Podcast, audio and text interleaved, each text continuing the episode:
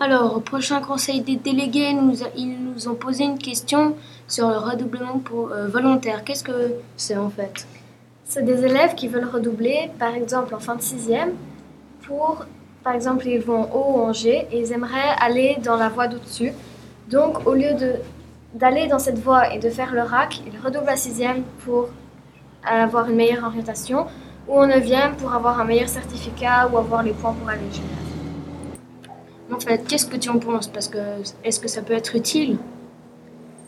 Je pense que ça peut être utile si on n'a pas envie de faire le RAC ou si on n'a pas envie. Enfin, ça revient un peu au même. Là, ça peut, ça peut être bien et plus facile. Ça dépend. Ah, ok.